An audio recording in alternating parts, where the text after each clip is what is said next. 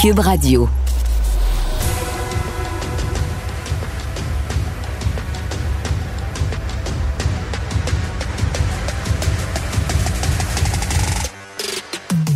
Rentable, fiable, innovant, innovant, innovant.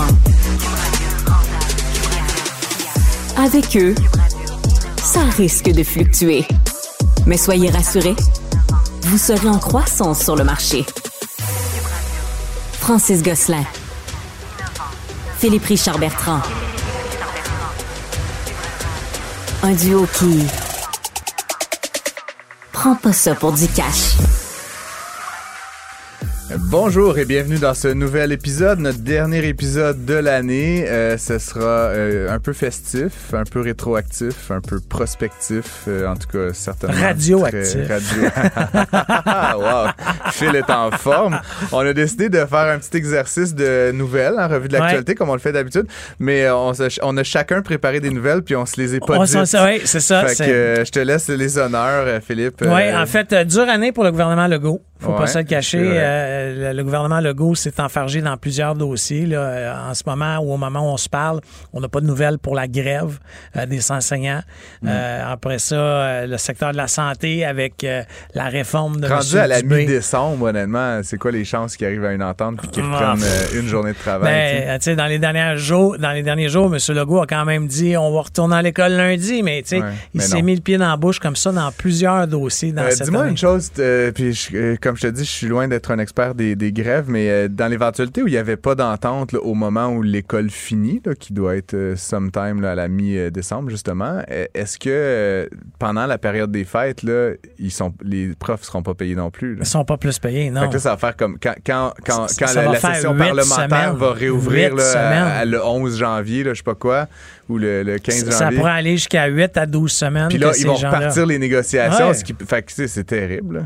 Ben, je pense- capable de te priver de deux mois de salaire, Non, toi, pas dans du la vie? Euh, Non, non, dire, non, Tu non. gagnes bien ta vie, mais Mais quand même, malgré là, ça, deux non, mois de salaire, façon. Puis, tu sais, il y en a qui n'ont pas eu de salaire. Deuxièmement, on parle beaucoup du salaire, mais le retard que les jeunes vont avoir à rattraper. Tu sais, il y y, a des jeunes en ce moment qui n'ont pas eu d'école depuis un mois. Là. Hmm. Tu sais, ça se rattrape pas en criant ciseaux. Tu sais, c'est pas simple. Alors, euh, moi, je pense que les négociations. Euh, advenant qu'il n'y avait pas d'entente, vont continuer durant les fêtes. Il y, a littéralement du monde qui vont travailler. Là. Ils n'auront auront pas le choix. Euh, on a vu que le ministère de l'Éducation a, a annulé son party de Noël en catimini à la dernière minute. Pas trop dans un mood festif, C'est ça que je te dis.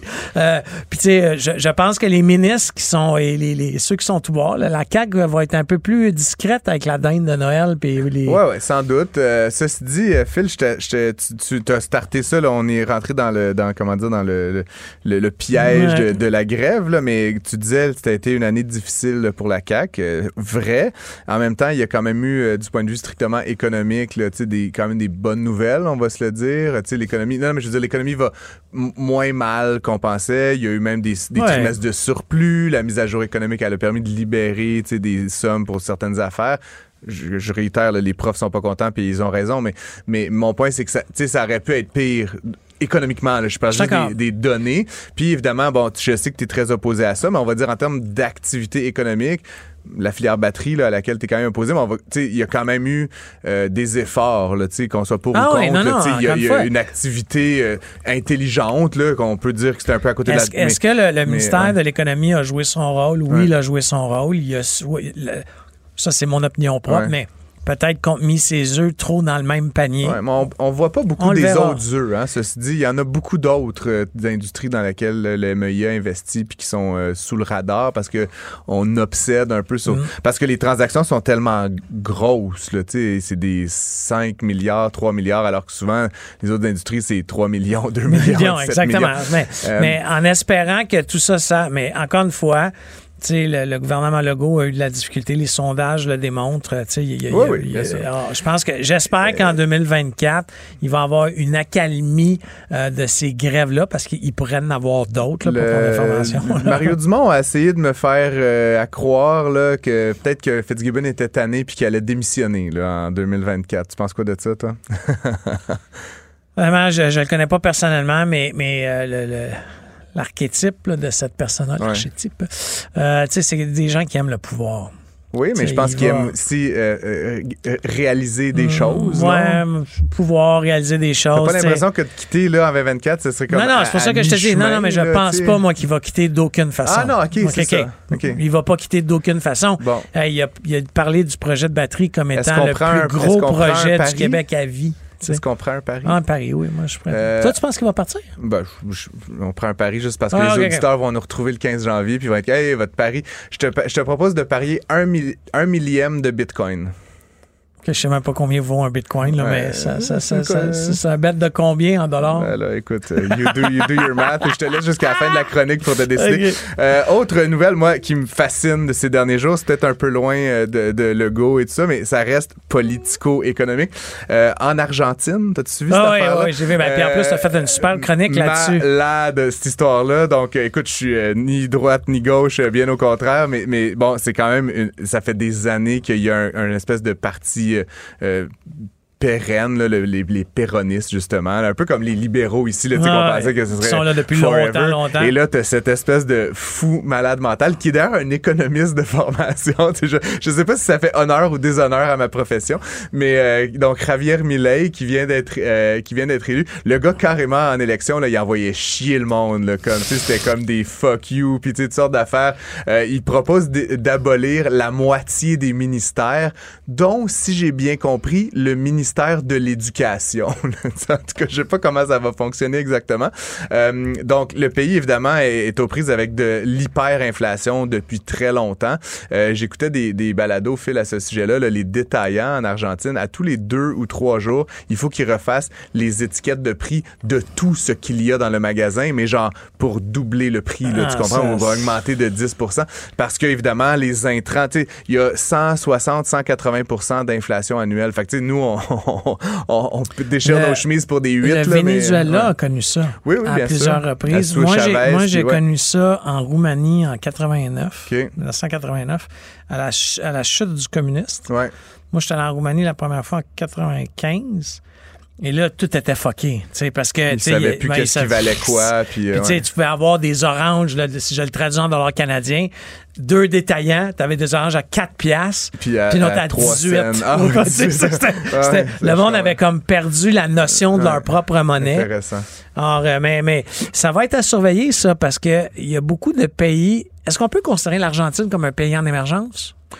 Oui, ben, ils ont un PIB per capita de 10 000 US, puis le Canada, c'est plus comme 40 000. tu sais, Fait que c'est un- Ah oui, c'est quand même- ouais, c'est en euh, émergence. En développement. C'est pour ça que je te dis que C'est un tu ben, c'est pas. Ouais, Puis c'est un pays qui a des ressources. Tu sais, honnêtement, je le connais pas. Du très bon bœuf.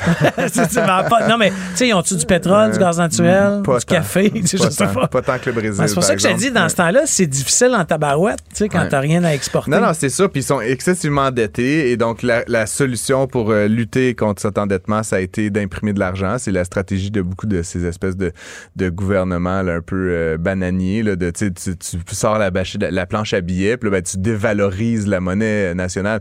Euh, le peso, là, le, monde, il se fout... Même, même en Argentine, le peso argentin, les gens, ils, se foutent de la gueule de la monnaie parce que, je veux dire, d'un jour à l'autre, ça vaut plus rien. Là, donc, euh, et donc, ce qui se passe aussi, c'est qu'il y a pas mal de transactions. Donc, notamment, si tu veux t'acheter une maison ou des, même plusieurs voitures, des, des biens là, qui sont pas euh, tes oranges, là, Mhm. euh, les gens payent en dollars US, en fait. Parce Ah, que, pour être sûr, ben, ouais. T'imagines entre le moment que tu fais ton offre d'achat sur ta maison à Candiac puis le moment que tu passes au notaire, la maison, elle a doublé de valeur. c'est comme un peu difficile à suivre. là, Mais tu y a- a- a Combien t'empruntes à la banque? Il y a d'autres, a pays qui, ado- euh, qui, en- qui a, je sais pas comment ils réussissent à faire ça, mais prends les Bahamas, là, qui- Ouais. euh, puis j'ai, su ça dans le, le scandale de. FTX. C'est que le, le dollar du Bahamas est, est- est comparé uniquement au dollar américain. Oui, Ils ben, se sont comme collés sur le dollar américain. euh, Javier Milei, il veut dollariser l'économie argentine. Donc, puis ça va être très difficile à faire parce que pour donc dollariser, il voudrait que la monnaie nationale du pays, l'Argentine, soit le dollar US. Faut faire ça au Canada. Euh, on en reparlera au retour des fêtes, mais non. mais euh, il veut faire ça. Mais donc, pour pouvoir faire ça, il faut que tu aies en réserve euh, une certaine quantité de ce dollar-là. Parce que si tout le monde va retirer ses économies, il faut que tu sois capable de leur donner. Tu comprends? Sinon, ça Ah, crée ah, un genre je de bank run. Et donc, ça voudrait dire, là, selon ce que j'ai compris, que l'Argentine devrait trouver euh, 40 milliards de dollars US. Puis comme c'est un pays, comme je dis, hyper endetté, qui a plus vraiment des bonnes relations avec le, le FMI puis la Banque mondiale, il y a personne qui va leur prêter passer 40 40 milliards milliards US. Ceci dit, funny thing, puis on va finir là-dessus, selon euh, toujours le New York Times dont j'écoutais la balado, euh, les Argentins euh, qui donc ne peuvent pas vraiment épargner parce que la valeur de la monnaie se déprécie mm. tellement vite que ça sert à rien de mettre des pesos dans un compte de banque. Le lendemain, ça vaut 3% de moins, puis un an après, ça vaut la moitié. Donc, qu'est-ce qu'ils font les Argentins? Ils ont des dollars US cash, puis ils les mettent littéralement sous le matelas, mm. dans des coffres forts. Donc, c'est la réserve de valeur absolue. Et il y aurait dans des matelas, sous les oreillers, 200 milliards de dollars US en Argentine, genre stachés. Il faudrait juste trouver une façon de faire ressortir ça des oreillers et des matelas. Mais là, il y a tout un jeu psychologique qui va se jouer. Puis Javier Milei, il est comme un peu crazy. Fait que je sais pas s'il va avoir la, la crédence, la, la, la, conviction, puis la, confiance du public de ressortir cet argent-là de, des cachettes euh, aux quatre coins du pays. Euh, autre chose, euh, tu sais, il faut pas. Je pense que l'année a été parsemée par un de nombreux hausses de taux d'intérêt. Oui, ben, je pense que ça a été la fin. Oui, ça a été la fin, mais on a vécu la nouvelle, euh, on a vécu les hauts taux. Là, ah, je pense que ça, c'est quelque chose qui va avoir frappé les gens en 2023. Il y a eu l'inflation aussi, l'augmentation. L'inflation qui s'est particulièrement fait sentir en épicerie pour ben les gens, au niveau des aliments. Euh, je pense qu'il y, a eu un temps aussi en 2023, les voitures qui avait augmenté les voitures usagées. Je pense que ça, c'est en train ouais, ça, ça, augmente encore étrangement, mais oui, ça s'est stabilisé.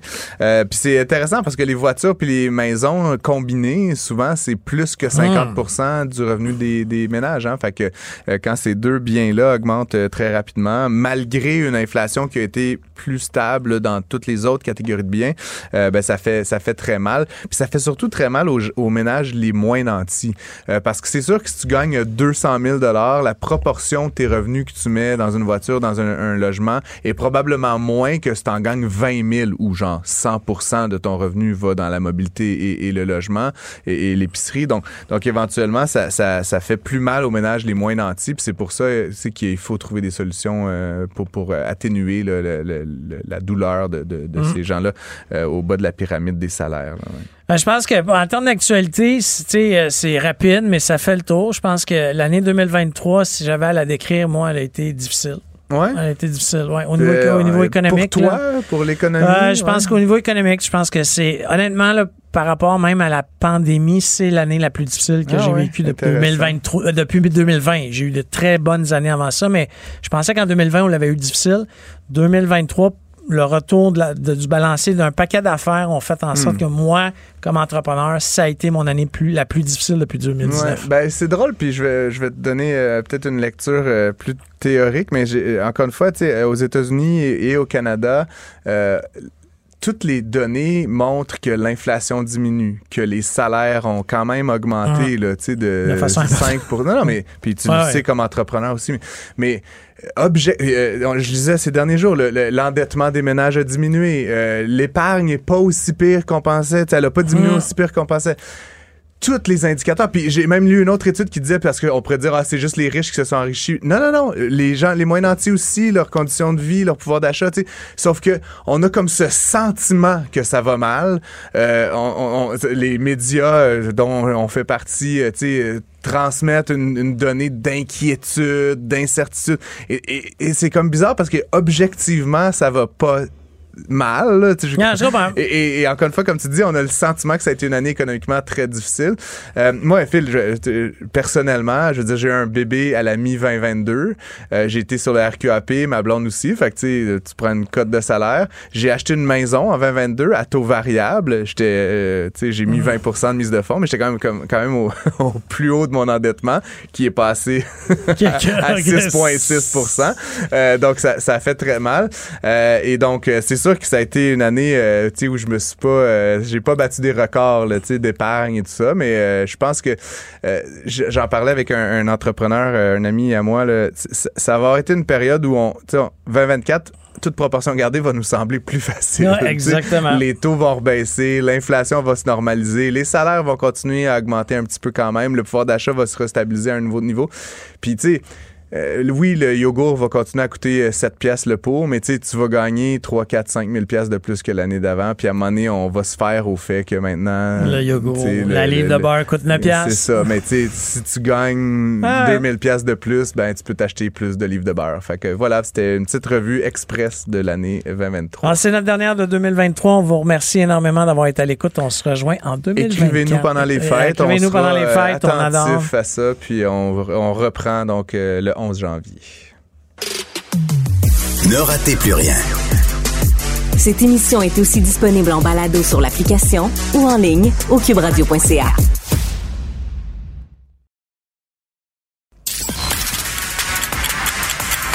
Si le temps c'est de l'argent, il faut l'investir là où il y a de la valeur. Vous écoutez, prends pas ça pour du cash. C'est notre dernière émission. Merci d'être avec nous euh, pour ce segment entrevue. On fait euh, bon une dernière de l'année, mais on se retrouve en janvier, n'est-ce pas? Euh, Et pour ce faire, ben, on fait rétrospective prévision là, avec nos invités ce soir. Donc, on est avec Isabelle Melançon, qui est une habituée mm-hmm. du show. Elle est la présidente directrice générale de l'Institut de développement urbain, qui est un selon ce que je lis souvent dans les médias, le lobby des promoteurs immobiliers. C'est-tu correct de dire comme ça? C'est très correct. Euh, voilà, donc des promoteurs développeurs, donc vraiment de l'industrie immobilière québécoise. Oui. on, fait souvent Montréal, mais c'est pas juste à Montréal. C'est sur l'ensemble du, territoire. territoire, voilà. Et, elle me racontait qu'elle avait habité euh, plusieurs années à Bécomo, donc euh, je salue mes amis de la Manicouagan. Un passage de ma vie que j'ai adoré. je dois les saluer aussi, les gens de Bécomo. La ville de Bécomo a déposé une stratégie euh, de, cré... de construction de 600 logements, ce qui à l'échelle montréalaise c'est comme un peu drôle, mais, mais pour eux c'est très significatif. C'est immense. Euh, et donc, euh, bref, il y a des villes qui font des choses. Ben, parlons-en justement. on termine le 2023. Les nouvelles ont été comme de mal en pis, on dirait, à, mesure que l'année progressait. Autant, bon, les, le taux d'intérêt, on connaît la game, mais les prix dans le locatif, les mises en chantier. je voulais un peu t'entendre, Isabelle, tu sais, bon, pour les ménages, pour les développeurs, les promoteurs, tu sais, tout le monde a vécu ça difficilement. C'est comment euh, de l'intérieur? Ah, quelle euh, année difficile. Quelle année difficile, euh, bien sûr, pour les développeurs. bien entendu aussi pour ceux et celles qui cherchaient un logement, mm-hmm. là, tout simplement. Ça devenait très ardu. Bon, on le sait. il y a eu 10 augmentations du taux directeur en 18 mm. mois. Ça a été très agressif. Ça a été très difficile pour la conjoncture économique. Très difficile d'obtenir des prêts aussi auprès des institutions financières qui sont devenues plus... Euh, Chicken, un peu plus... Ouais, mais disons, disons qu'ils étaient... Oui, tout à fait. Les conditions ont changé. Les euh. conditions de prêt ont complètement changé Mais en même temps, entre janvier puis juin, ça, ça a été de très petites augmentations. Les règles du jeu, on les connaissait quand même pas mal à la fin de l'année 2022. Oui, tout à fait. Mais ce qui a été le plus difficile, c'est bien entendu l'augmentation du coût de construction. Hmm. On parle de 30 d'augmentation en hein? deux ans. Hmm. Ça, ça fait très, très mal. Donc là, on a vu, qu'est-ce qui est arrivé? C'est un, ralentissement complet des mises en chantier. Un recul de 58 des mises en chantier pour le Grand Montréal. Hmm. Puis ce qui est inquiétant actuellement, c'est qu'il n'y a pas de demande de permis qui sont déposées. Donc non seulement il y a eu un ralentissement, mais on voit pas d'éclaircie, on voit pas que ça va redémarrer. Des nouveaux logements qui s'en viennent. Alors qu'on en a besoin. la SCHL, on, se l'était dit, puis je me rappelle même, Francis, que tu m'avais dit, 1,2 million d'unités. puis là, tu m'avais dit au Canada, puis je t'avais dit non. Au, Québec, jusqu'en 2030, c'est ce que ça va prendre. Mais juste à la ville de Montréal, toutes les demandes de permis sont payantes. C'est un manque à gagner c'est extraordinaire. C'est gros, là, ce qui manque. Exactement. Donc, dans les coffres de la ville, euh, pour les, pour les, les, développeurs actuellement, ce qui est compliqué, c'est qu'on devrait sortir à peu près 164 000 unités de logement si on veut répondre année? Oui, par année pour répondre à la SCHL, à la demande. Actuellement, cette année, on n'aura pas atteint le 37 000 unités qui hein. seront sorties de terre sur l'ensemble du Québec. Donc, mm.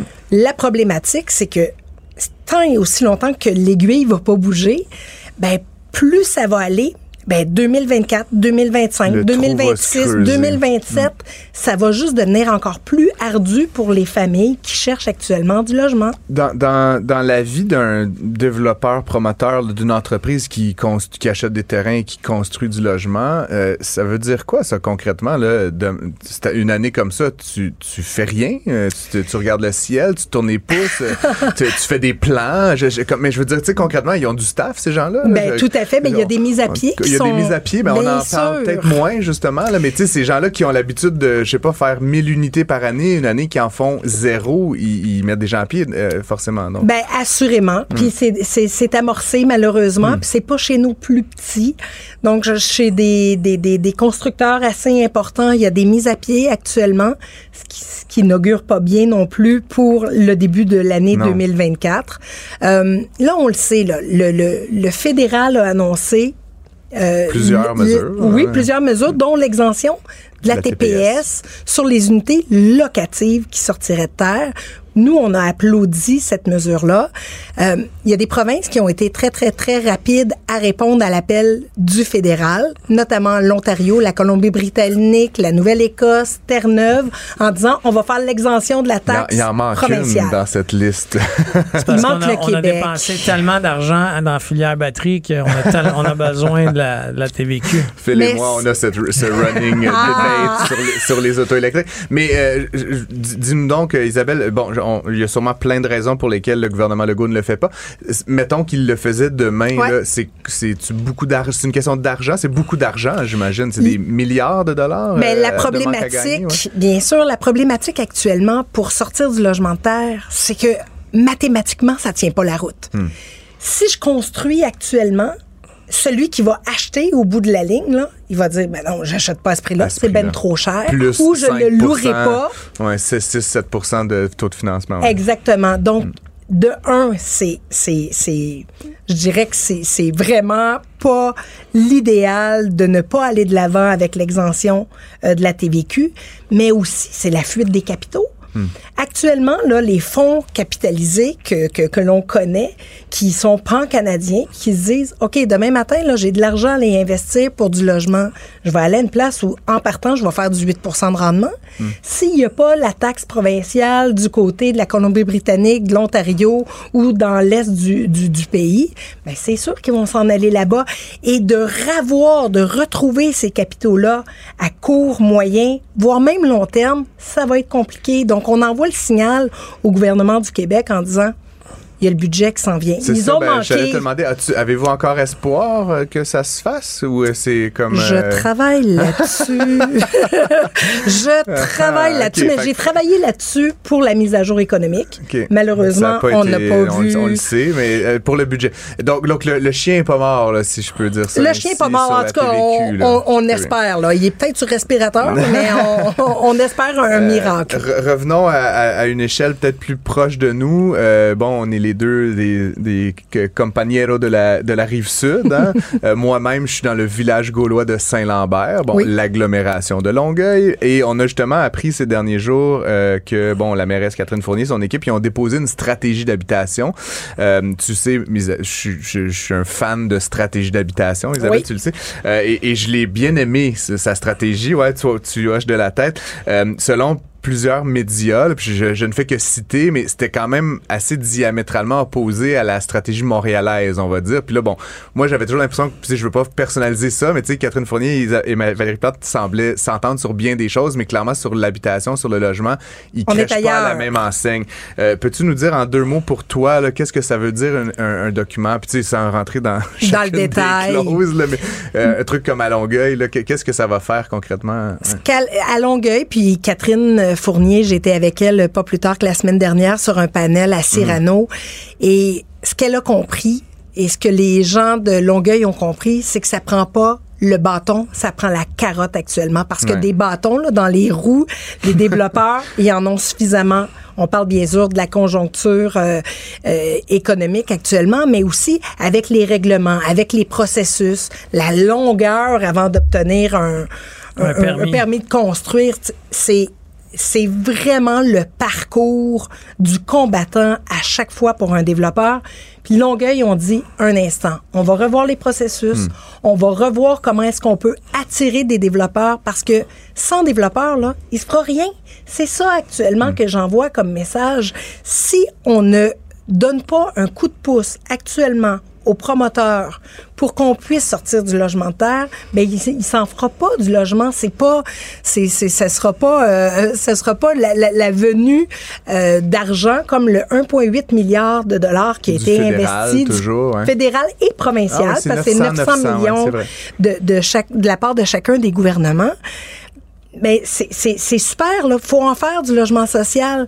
Mais honnêtement, quand on calcule combien ça fait à chaque année, parce que c'est 8000 logements sur 5 ans, c'est 1600 logements par année.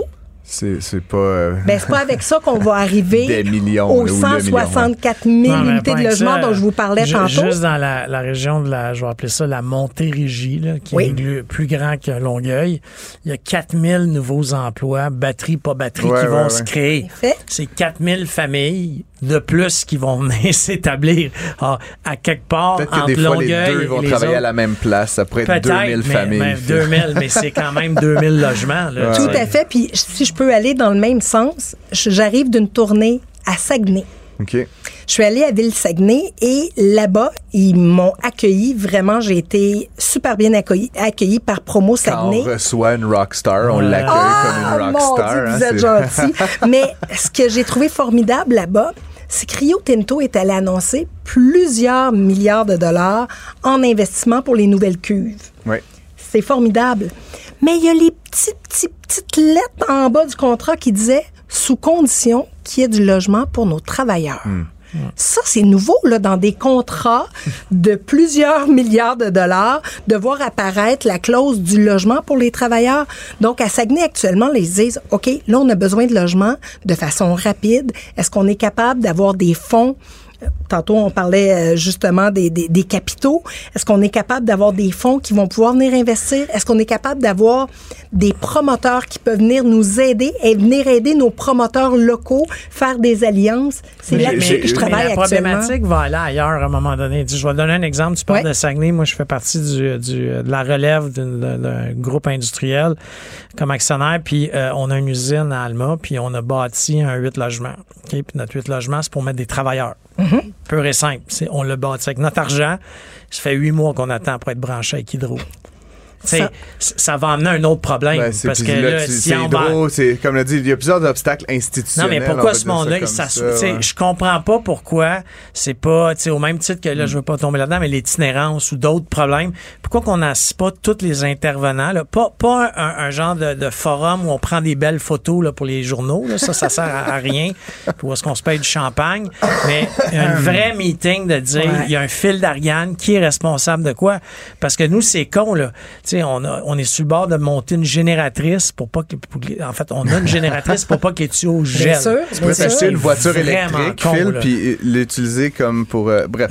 Euh, je vous ramène, vous êtes très divergents tous les deux. Euh, je, vous, aime. revenons à nos moutons, toujours, donc, notamment la, métropole. bon, je parlais de la comparaison. Inversement, à Montréal, on le sait, il y a ce règlement pour une métropole mixte qu'on a aussi connu ou appelé le 20-20-20. ça ne fonctionne pas. Puis encore une fois, je ne fais que citer j'ai mon propre avis, mais mettons que je m'en tiens juste à ce qui est dit euh, euh, par les experts, ça ne fonctionne pas. Et donc là, c'est en train d'être révisé, ou en fait, celle-là a été. Et ce que j'ai compris, puis ce qui est un peu l'inverse de ce que tu énonçais, Isabelle, c'est qu'en fait, on, renforce le bâton, là, quelque part. On va mettre des plus grosses pénalités en se disant, si on les emmerde assez, pardonnez mon français, euh, ils vont, ils vont bien finir par en faire des logements, puis notamment des logements sociaux et abordables, qui est mm. vraiment l'obsession. comment, je veux dire, je veux pas, j'ai envie de, j'ai envie de me mettre dans leur tête, là, tu sais, je veux dire, je pense pas qu'il y a personne là-dedans qui veut faire le mal. Assurément pas. c'est quoi la, what's the logic? ben, honnêtement, c'est, euh, je leur ai posé la question parce que lorsqu'ils sont arrivés avec euh, la révision du, parce que dans le fond, ils ont fait le bilan du, du règlement métropolimique. 86 logements et, en, 200. et, mais ils vont dire que c'est plus qu'il y en avait eu sur une même période donnée. Cela étant dit, ce qu'on leur a expliqué, c'est que le disons que timing is everything qu'ils Mhm. disent. Mais actuellement là, c'est vraiment pas bon parce que la seule chose que ça va faire, c'est que ça va être repoussoir, bien entendu, pour Encore les développeurs plus. immobiliers qui se disent déjà à Montréal, là, on a des redevances. On a en plus de ça l'obtention des permis qui est pas simple. Puis vous allez venir m'ajouter à- à- en Des- plus de des ça, taxes, là, ben c'est une taxe indirecte. Même pas. euh, Quand- c'est pas 12 citoyens qui voient plus le parc, qui s'opposent à la construction. puis Le pas dans ma cour. Le pas dans ma cour, tu sais, avec des. je- CCU, tu même ça s'appelle? Oui. CCU, je sais pas quoi. Là. Écoute, j'ai parlé à un promoteur immobilier la semaine passée, puis il a fini sa dernière construction à l'île- à- sur l'île de Montréal, puis il m'a dit, Philippe, plus jamais. Ouais. Jamais. Tu sais, il préfère aller. tu sais, il parlait de la cour J'ai nord. j'ai là, mais- d'autres sons de cloche, mais, euh, mais mais Isabelle. euh, Mais- mais disons que c'est très T'entends ça aussi, c'est pas juste dans la tête à fil. Non, non, pas du tout. Puis c'est pas que dans ses oreilles non plus. Actuellement, on l'entend. Euh, moi, je suis en lien vraiment avec les gens de la ville. Mm. On essaie de trouver comment est-ce qu'on peut arriver avec. Nous autres, on a demandé attendez avant de réviser là. Attendez, attendez. C'est pas bon actuellement de le faire. C'est- pas fait. Donc, Non. je- comme je te dis, je suis pas ça. Ça le va passer le jour, mais 18. Donc, euh, au, conseil décembre. municipal. Oui, c'est ça. Donc, selon le moment où vous écoutez ce, ce- ce segment, c'est passé ou pas? Exactement. Est-ce que ça se pourrait que ça passe pas? Ça se pourrait que Ok. ça passe pas. Ça se pourrait qu'ils prennent un peu de temps. Pour regarder la chose un peu plus longuement. Sous un Et autre c- angle. Et c'est ce qu'on les invite à faire très rapidement. Euh, on parle un petit peu de 2024 rapidement. Oui. Euh, Il y a un rapport de Royal Lepage qui a été publié ces derniers jours qui dit que, bon, on parle des le taux directeur, tant tu l'as un peu évoqué, ça régit du côté des développeurs, du côté des, des ménages aussi, le coût euh, de, de toute cette opération là, de, de fabriquer puis d'acheter des logements. On parle donc ce taux-là pourrait baisser. Puis donc Royal Lepage nous dit si ça baisse, là, en tout cas, quand ça baisse, mais que le prix des maisons pourrait repartir pas fortement à la hausse, mais il parle d'une hausse de plus de 5 Mm-hmm. Euh, C'est une bonne ou une mauvaise nouvelle? Ben, Je savais honnêtement, pas comment. Moi qui est propriétaire, je suis comme, ouh, 5 mais, mais pour l'abordabilité, pour les coûts, pour un paquet d'affaires, est-ce que. c'est des tu- sommes supplémentaires. Ça aide pas à. Ça aide pas, donc. Ça aide en rien les nouveaux acheteurs, on va Ouais. se le dire. Ça aide en rien à l'accessibilité de la propriété. Ça aide en rien. Je dirais ça comme ça. Moi, pour moi, là, il y a deux choses. Tantôt, tu parlais, il faut que tout le monde puisse s'asseoir. Il faut qu'on puisse avoir une vraie discussion. On a formé un groupe, le groupe des 21, euh, en juin dernier qui demandait au gouvernement du Québec et à François Legault, qui est le premier ministre, de dire, OK, là, on a besoin là, de tout le monde s'asseoir. Ça prend une stratégie qui est concertée, qui est réfléchie. On veut faire partie de la solution. Euh, cette sortie-là, là, on l'a faite euh, avec les gens de Centraide du Grand Montréal. On l'a fait avec des acteurs communautaires. On l'a fait, bien sûr, avec des acteurs de l'industrie. C'était formidable de voir que tout le monde voulait se concerter là-dessus. On est six mois plus tard, puis j'ai pas eu d'accusé réception encore du bureau du premier ministre du Québec. Ça, Très- il est très C'est occupé. un peu triste. Mais pour moi, 2024 Il a pris le doit temps de être se voter une augmentation de salaire. ça, c'était important C'était avant, la avant. fin des travaux, c'est ça. Mais pour moi, Cet été. 2024 doit être vraiment l'année de la relance. Bon. Si on veut arriver à combler les retards qu'on a eus, euh, on attendait et on l'attend euh, vraiment impatiemment le plan de la ministre Duranceau aussi qui nous avait dit soyez pr- tu sais, soyez patients, laissez-nous travailler, on, on- on va vous présenter un plan d'habitation. Euh, ce que je comprends, c'est qu'on ne l'aura pas avant les fêtes, mais chaque semaine qui passe, c'est une semaine où on se retarde justement d'aller vers les objectifs. Donc moi, ce que je souhaite, ce que je nous souhaite pour 2024, c'est que ça puisse être enfin la relance pour permettre justement aux développeurs de faire ce qu'ils savent le mieux faire, c'est-à-dire construire, construire des toits, euh, puis ça pourra pas se faire sans eux. Donc j'espère qu'on va faire partie de l'équation, tant pour les villes que euh, pour les, les, les gouvernements supérieurs, euh, qu'on puisse continuer à dialoguer, mais surtout arrêter de placoter puis arriver avec des actions concrètes. Elle est bonne, Isabelle j'aime ça. Melançon. Ça, hein? un, ça. un retour en politique? Oh, Isabelle? hey, savez-vous quoi? Non. Il paraît que Valérie Plante est fatiguée ces temps-ci, peut-être que. Oh non, non, non, non, non, je, je, je vous arrête là tout de suite. Il y a, surtout le Parti québécois qui magasine en tabarouette en ce moment. Mais, mais je vous le dis, je suis une femme heureuse et comblée. Tu en as l'air. Je me suis fait prendre à mon propre jeu, je dois vous le dire comme ça, euh, quand j'ai commencé, puis je me rappelle, ça faisait quelques jours à peine que j'étais en mm-hmm. poste la première fois que je suis venue vous voir puis je me disais, OK, j'ai une courbe d'apprentissage qui est assez euh, majeure devant moi. J'adore ce que mm. je fais. J'adore travailler avec des gens qui sont des gens d'affaires, des entrepreneurs, des gens qui remettent leur maison, là, leur hypothèque de maison, là, ils réhypothèquent, ils réhypothèquent, ils réhypothèquent pour, pouvoir financer des projets actuellement. Ce sont des gens de cœur qui bâtissent des quartiers, qui bâtissent des milieux de vie du monde formidable avec qui j'ai un plaisir on, on les salue tous et toutes. En ah, tout cas, merci euh, Isabelle Melançon. Euh, merci encore. Merci à vous. PDG de l'IDU d'être avec nous. Puis joyeuse fête. Euh, joyeuse fête. Beaucoup de, santé. D'abord et avant tout. Puis souhaitons-nous de la prospérité pour permettre justement des logements. À bientôt. L'émission Prends pas ça pour du cash est aussi un balado. Écoutez au moment qui vous convient en vous rendant sur l'application ou le site cubradio.ca. Un taux d'intérêt très élevé qui défie toute la concurrence du marché. Avec Francis Gosselin et Philippe Richard Bertrand. Prends pas ça pour du cash. On a appris ces derniers jours qu'un des principaux distributeurs du monde de la bière au Québec, Transbrou, s'était placé sous la protection de ses créanciers. Euh, il y a un de ces créanciers-là qu'on connaît. C'est un habitué de l'émission. On s'est dit qu'on allait euh, lui demander comment ça allait. Euh, fin d'année, comme ça, mi-décembre, you know, c'est Noël pour tout le monde. Paul Brisset, patron de la microbrasserie L'Alchimiste. Comment vas-tu, Paul? Ça va bien, les gars? Ben oui, t'es tout sourire, en tout cas, c'est assez rassurant. ben oui, ben oui, écoute, euh, tu sais, c'est. Vous le savez, on en a parlé dernièrement abondamment, même de, l'industrie, que c'est moins facile. Puis vous en parlez euh, précédemment aussi, mais tu sais, dans, dans la vie, quand tu as des obstacles, ben je pense que tu as deux choix. Tu peux te mettre en petite boule, puis euh, puis rien faire ou tu te ressources les manches puis tu regardes euh, le positif de ça puis tu, euh, tu vas de l'avant. Euh, puis, donc, toi, ce qu'on a lu dans les journaux, on va s'en tenir au fait. ce qu'on a lu dans les journaux, c'est que selon tes estimations, selon la poursuite qui a été déposée, il y a un montant là, de 1,2 million. Est-ce que c'est ça dont, que j'ai lu? Oui, c'est bien ça. C'est bien ça que tu as lu. Ça a été, ça a été confirmé même par, euh, par là, qui ont déposé euh, les créanciers la semaine passée. Fait, que, fait que ceci est un euh, fait. euh, oui, c'est un fait, c'est vraiment ça. Puis je, je, je, n'en démarre pas non plus, c'est vraiment ça. Comment on survit à ça, un trou de 1,2 million dans son budget comme microbrasseur? Euh, ben écoute, c'est sûr que c'est pas évident. Puis tu sais, euh, c'est parce qu'on on se parle aujourd'hui. Puis tu sais, aujourd'hui j'avais un meeting avec mon comité de direction parce que ceux qui me connaissent, je suis très, euh, je suis toujours dans, je suis positif. Puis comme je disais, je, suis toujours en train de trouver le positif d'une situation. Mais en même temps, je dis on va passer au travers, on va passer au travers. Mais comme je disais à ma gang, je dis, ça peut-être graffiner un peu.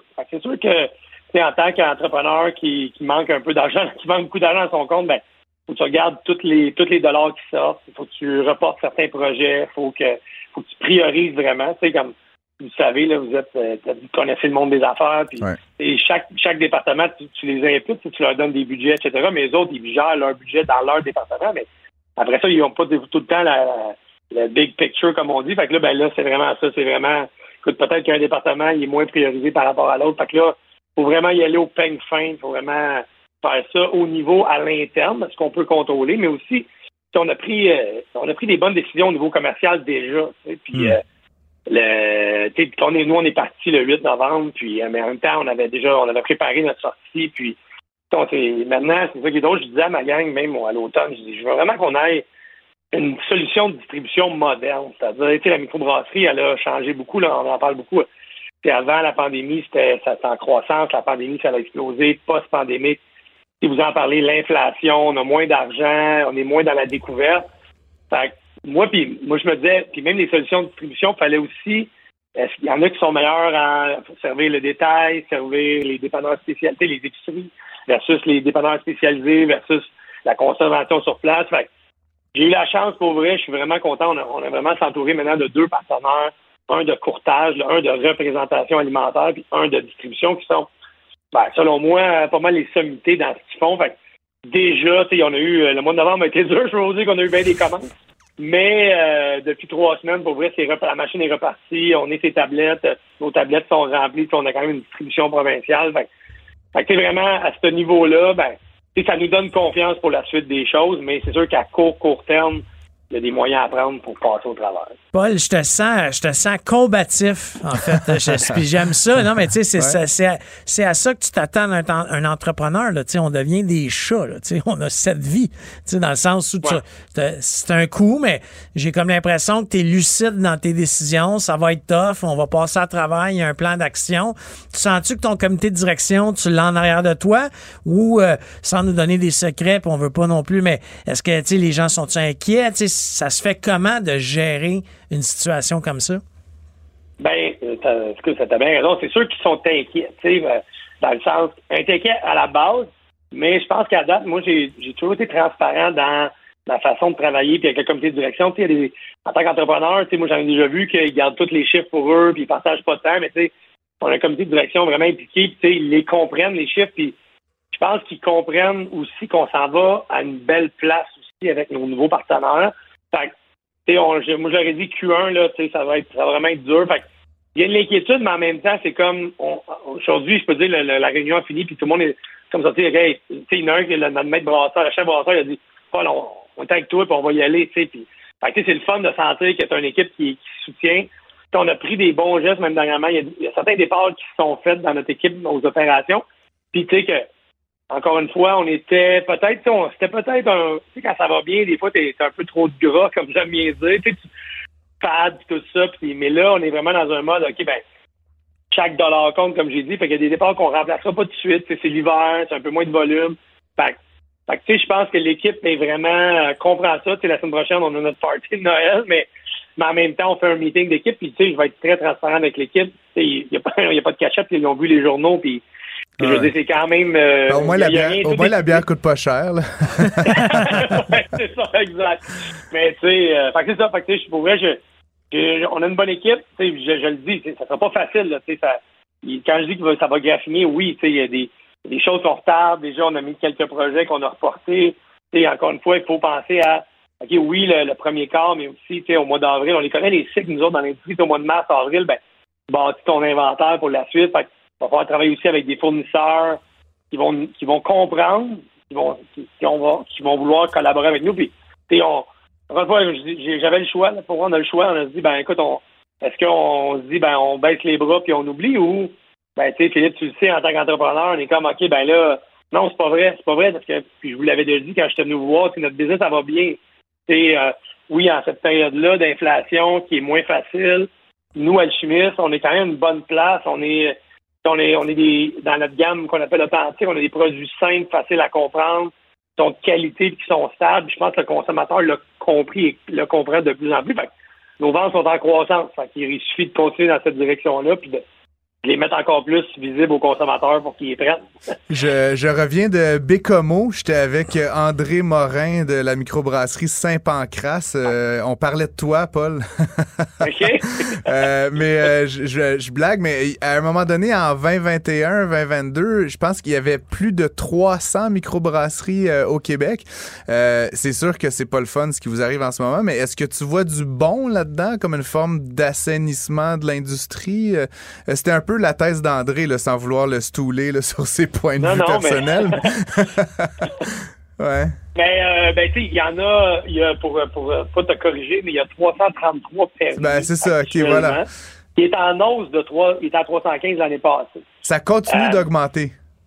Oui, parce que, encore une fois, c'est la libre concurrence. On ne peut pas. Euh, oui, oui, mais là. Euh, donner des permis. L'économiste en moi est inquiet. Là. quand, on va être, quand vous allez être rendu 4000, là, il va y avoir moins de revenus marginaux par micro. Là. Ce que je dis Francis, c'est. Euh, c'est une recalibration qu'on a besoin. La pandémie, elle a, elle a embrouillé la vue de tout le monde. Hmm. On a comme estimé que le consommateur, que beaucoup de consommateurs étaient devenus des immenses fans de micro alors qu'il était plus dans la découverte de produits québécois dans le temps, parce qu'il y avait beaucoup de temps et il y avait beaucoup d'argent. Il y a beaucoup de, oui, de, brasseries qui se sont dit, ben, OK, c'est pas si compliqué que ça, vendre au détail en épicerie, parce que les produits, se, quasiment, ils sortaient tout seuls des tablettes. Mais là, on s'entend que c'est plus la même chose. Au niveau des, de, la, de, de, la récalibration de l'industrie, il y a une microbrasserie qui, sans nommer, qui, vient de, qui vient d'ouvrir au, au, lac Taureau, à Saint-Michel-des-Saints, dans le nord de la Nadière. Ben moi, il n'y en avait pas de microbrasserie dans le village. Est-ce qu'ils vont réussir? Ben, il y a des bonnes chances. Mais ce qu'il faut qu'ils fassent, ce qu'ils est en train de se faire, c'est l'espace tablette en épicerie qui est en train de se rationaliser. Hmm. Il va y avoir à peu près 10 à 20 brasseries, puis des, des locaux, des, des brasseries locales qui vont être dans, dans, dans, les épiceries, mais si une brasserie décide, pas décide, mais est la microbrasserie de son village, de sa ville, une implication locale, moi, je crois qu'il y a de la place pour ça. Parce que moi, ce que je dis, c'est c'est la taverne des temps modernes. nos parents, ils allaient dans des tavernes, ils buvaient de la Mossine ou de la 50. Mais maintenant, ils vont dans la microbrasserie. et euh, c'est un peu la taverne est le perron de l'église, que j'aime bien dire. Là. fait que, tu sais, c'est la saveur locale. S'il y a une, micro qui est là, puis qui vend localement, qui fait découvrir des bières fraîches sur place, qui est impliqué dans la communauté, ben, pourquoi pas? le chiffre exact, ça reste à voir, mais c'est le c'est plutôt le style de brasserie.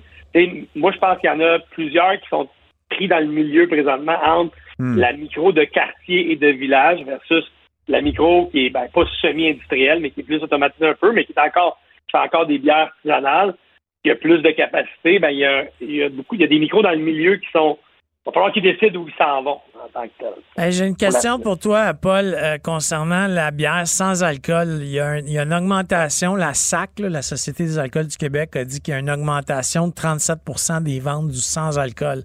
Tu le sens-tu, toi, au niveau de la microbrasserie? Ben parce, que moi, by the way, j'ai adoré, moi je bois pas, mais j'ai adoré euh, tes deux bières, sans, en tout cas les deux que moi j'ai goûté. en arrière. mais, euh, mais oui, on le sent. Puis pour vrai, c'est drôle, aujourd'hui, on avait, une discussion avec euh, le directeur de commercialisation, puis on parlait de nos planos, là, comment on place les, les canettes en magasin. Puis je disais, est-ce qu'on met de la sans-alcool dans notre section? C'est parce qu'on le sent. là, nous, on a lancé trois sans-alcool, on sort la blonde puis la blanche début de semaine prochaine. Fait que oui, on, on va cinq produits sans alcool. Ça fait, je pense qu'il faut que ça fasse partie de ta de ton euh, de ton portfolio. Il y a vraiment autant il y a des gens qui tu sais, Philippe, qui boivent pas d'alcool de plus en plus, je pense, mais il y a aussi beaucoup de gens qui, boivent euh, en partie. C'est-à-dire ben, OK, je vais en prendre une avec alcool, une sans alcool. C'est un nouveau comportement de consommateur que moi j'observe. Puis je pense qu'on le voit de plus en plus. Puis il y a de plus en plus de bonnes bières sans alcool. sais, avant, on te rappelle, là, c'est pas si bon que ça. Tu sans les techniques de fabrication, mais il y a des techniques de fabrication plus raffinées qui se font pour la sans alcool qui fait que la, la bière, elle ressemble beaucoup plus aux produits euh, avec alcool, comprenez, avec plus on, appelle ça, euh, on appelle ça l'alternalcool. Ouais, selon Éduc Alcool, selon Éduc Alcool. je pensais pas, je pensais pas que moi j'allais apprendre de quoi à Paul Brisset à soir. Mais euh, écoute, merci Paul d'avoir été avec nous. En tout cas, c'est, je vais dire une affaire. j'ai lu ça moi, puis on t'avait accueilli à l'émission. Puis tu sais, c'est jamais le fun d'entendre un des, un de nos amis, un entrepreneur là, qui, qui est en difficulté. Mais en tout cas, je, je vais au moins te lever mon chapeau pour ton attitude face à tout ça. Je connais pas tes chiffres, puis je suis pas. Euh, je, partage peut-être pas ton insomnie, là, mais en tout cas, c'est assez rafraîchissant de, t'entendre euh, euh, malgré la Bon courage à toi et ta gang. Joyeuse fête, puis merci d'avoir été à l'émission. Ben, merci les gars, vous m'inviterez au mois d'avril, puis je vais vous donner le d'avril-mai. It's a date. voilà, ben bon, bonne fin de bonne fin d'année à tout le monde, bonne bonne fête, puis on se retrouve donc le 11 janvier, 12 janvier pour notre prochain épisode live à la télé, mesdames et messieurs. Ne ratez plus rien. Cette émission est aussi disponible en balado sur l'application ou en ligne au cuberadio.ca. Cube Radio.